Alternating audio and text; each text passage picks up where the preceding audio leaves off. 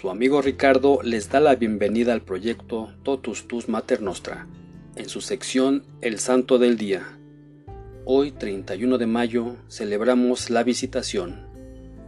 Visitación es el término con que se designa en el cristianismo a la visita realizada por la Virgen María, embarazada de Jesús, a su pariente Isabel, embarazada a su vez de Juan el Bautista. Se trata de un pasaje único del Evangelio de Lucas. El pasaje contiene expresiones muy apreciadas por diferentes denominaciones cristianas. Entre ellas se cuentan las palabras de Isabel, incluidas hoy en el Ave María, oración mariana por antonomasia del catolicismo y la respuesta de María a modo de cántico, conocida como el Magnificat. La fiesta de la visitación de la bienaventurada Virgen María, con motivo de su viaje al encuentro de su prima Isabel, estaba embarazada de un hijo en su ancianidad y a la que saludó.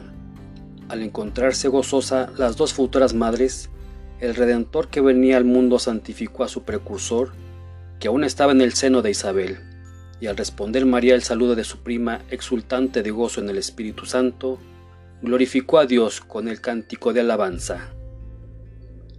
Después del anuncio del ángel, María se pone en camino. Deprisa, dice San Lucas para ir a visitar a su parienta Isabel y prestarle un servicio, uniéndose probablemente a una caravana de peregrinos que se dirigen a Jerusalén. Atraviesan la Samaria y llegan a In en Judea, en donde vive la familia de Zacarías. Luego de que María Santísima oyó del ángel Gabriel que su prima Isabel también espera un hijo, se sintió iluminada por el Espíritu Santo y comprendió que debería ir a visitar a aquella familia y ayudarles y llevarles la gracia y bendiciones del Hijo de Dios, que se había encarnado en ella. San Ambrosio anota que fue María la que se adelantó a saludar a Isabel, puesto que es la Virgen María la que siempre se adelanta a dar demostraciones de cariño a quienes ama. Es fácil imaginar los sentimientos que invadían su espíritu al meditar el misterio que le había anunciado el ángel.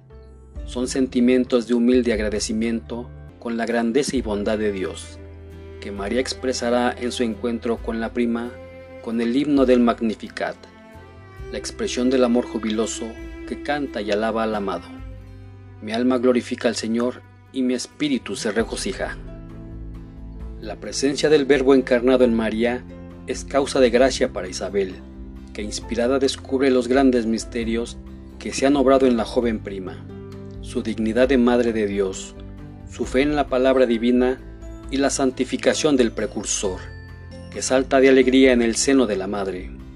María se queda con Isabel hasta el nacimiento de Juan el Bautista, esperando probablemente ocho días más para el rito de la imposición del nombre. Aceptando este periodo de tiempo transcurrido con la pariente Isabel, la fiesta de la visitación es de origen franciscano. Los frailes menores la celebraban ya en 1263. Se celebraba el 2 de julio, es decir, al final de la visita de María.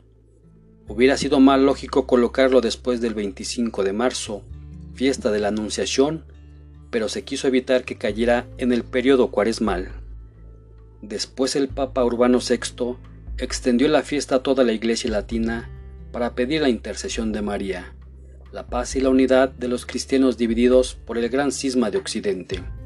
El Sínodo de Basilea, en la sesión del 1 de julio de 1441, confirmó la festividad de la visitación, que al principio no habían aceptado los estados que estaban de parte del antipapa.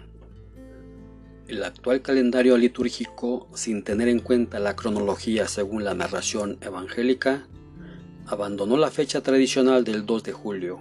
Antiguamente, la visitación se conmemoraba también en otras fechas, y estableció la memoria para el último día de mayo, ya que al reformarse el calendario tras el Concilio Vaticano II, la fiesta de la visitación se trasladó al 31 de mayo, entre las solemnidades de la Anunciación, 25 de marzo, y del nacimiento de Juan el Bautista, 24 de junio. De esta forma se trata de lograr una mayor concordancia con la secuencia de la narración del Evangelio de Lucas. Además, la visitación acompaña el cierre de mayo, mes que la Iglesia dedica tradicionalmente a la Virgen María. Este fue el primero de los numerosos viajes de María para ayudar a los demás, hasta el final de la vida en el mundo. Ella estará siempre viajando para prestar auxilio a quienes lo estén necesitando. También fue la primera marcha misionera de María, ya que ella fue a llevar a Jesús a que bendijera a otros, obra de amor que sigue realizando en cada momento de nuestra vida. Este día también celebramos a San Félix de Nicosia, San Hermías, San Noé Maguagali, Santa Petronila de Roma, San Silvio de Toulouse, Beata Bautista Varano, Beato Jacobo Salomoni, Beato Mariano de Roca Casale, Beato Nicolás Barré.